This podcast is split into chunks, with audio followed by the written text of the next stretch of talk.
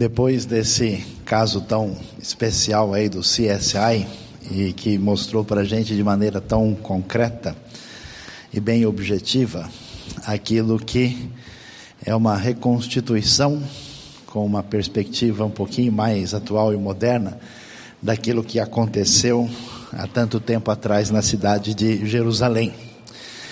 E eu queria que eh, nesta manhã a gente pensasse um pouquinho uh, sobre alguns aspectos que estão ligados à Páscoa, ligados diretamente à história da ressurreição, que não estão talvez tão claros para nós.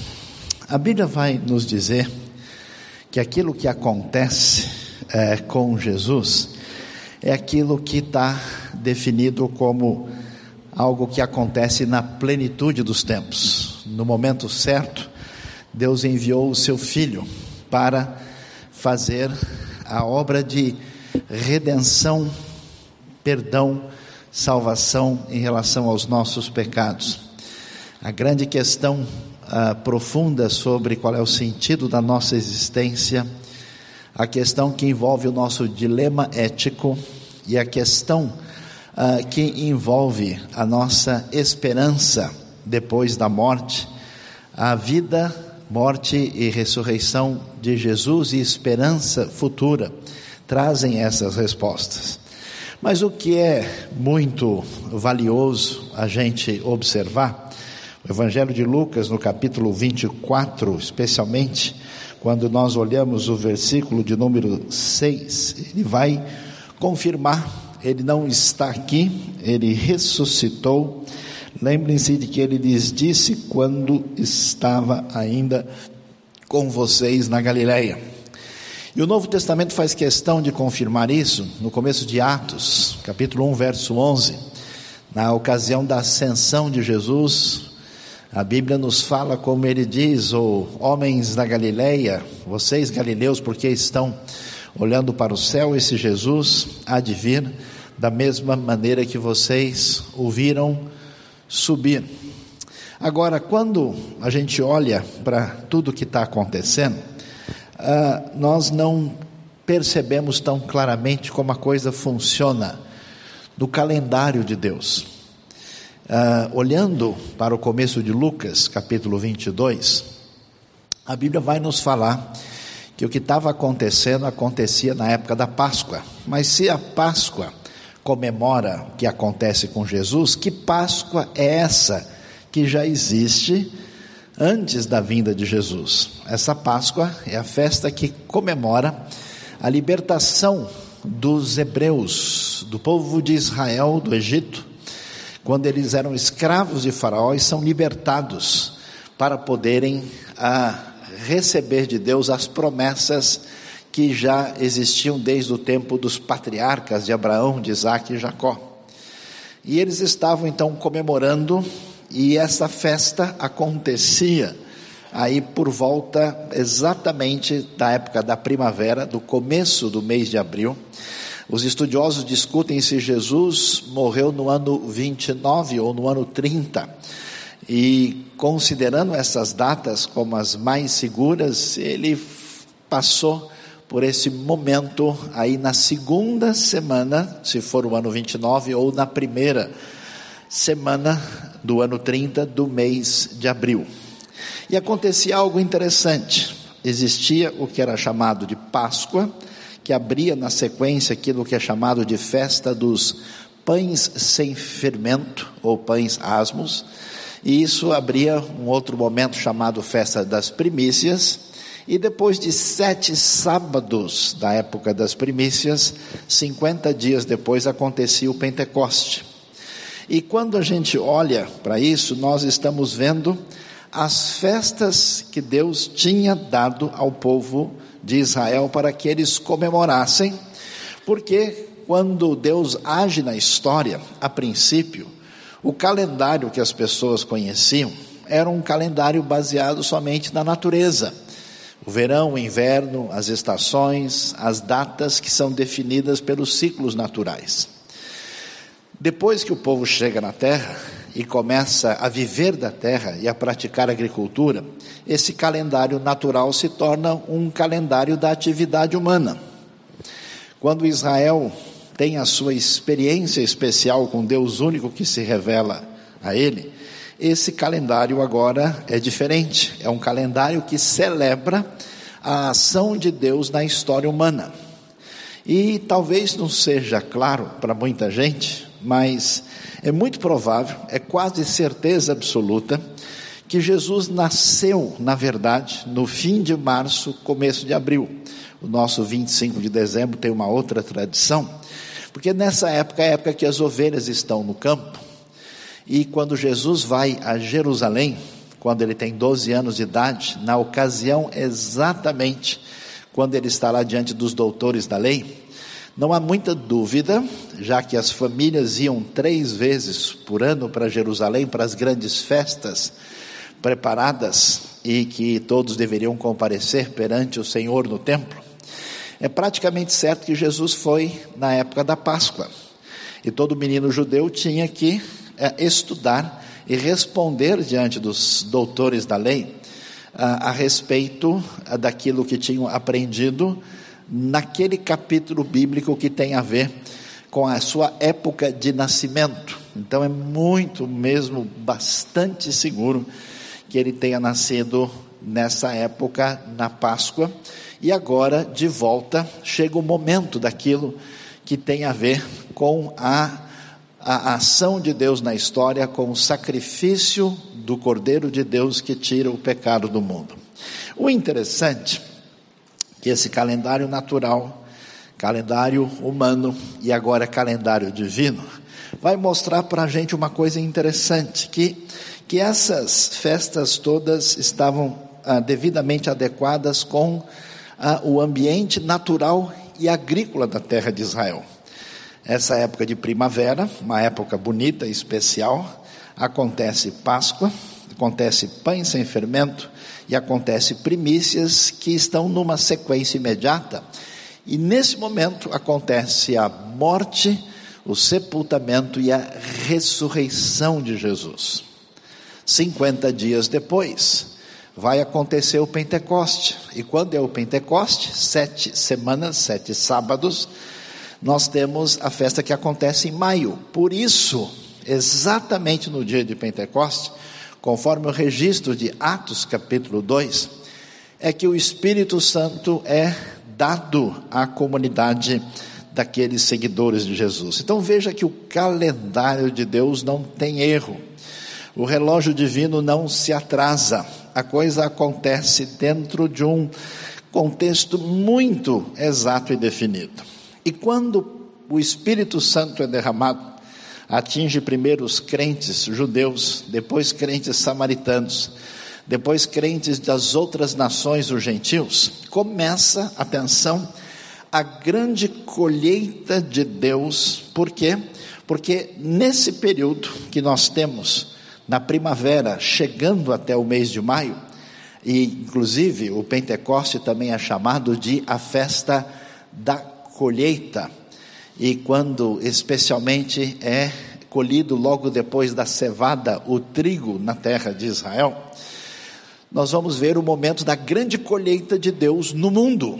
Portanto, depois da morte, da ressurreição, da Páscoa perfeita, da Páscoa divina, agora chega o momento quando esta palavra divina, esta mensagem de salvação se espalha por todo o mundo e gente de todo povo, tribo, língua, raça e nação tem ouvido o Evangelho, recebido a mensagem, alcançado o perdão de Deus que há em Cristo Jesus, nosso Senhor, Messias, Salvador, o Filho de Deus entre nós.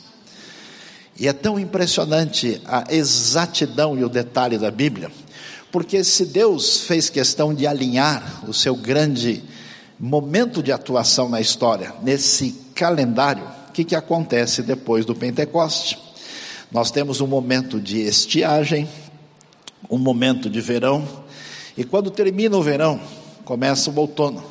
Nesse período que vai do Pentecoste ao outono, quando esta mensagem se espalha pelo mundo todo, até que, como vocês têm ouvido, se ouça o toque do da trombeta. Quando o som da trombeta ecoar, quando Cristo nas nuvens tiver de descer. Por que a trombeta? Porque a trombeta abria as festividades que aconteciam por volta de setembro e outubro.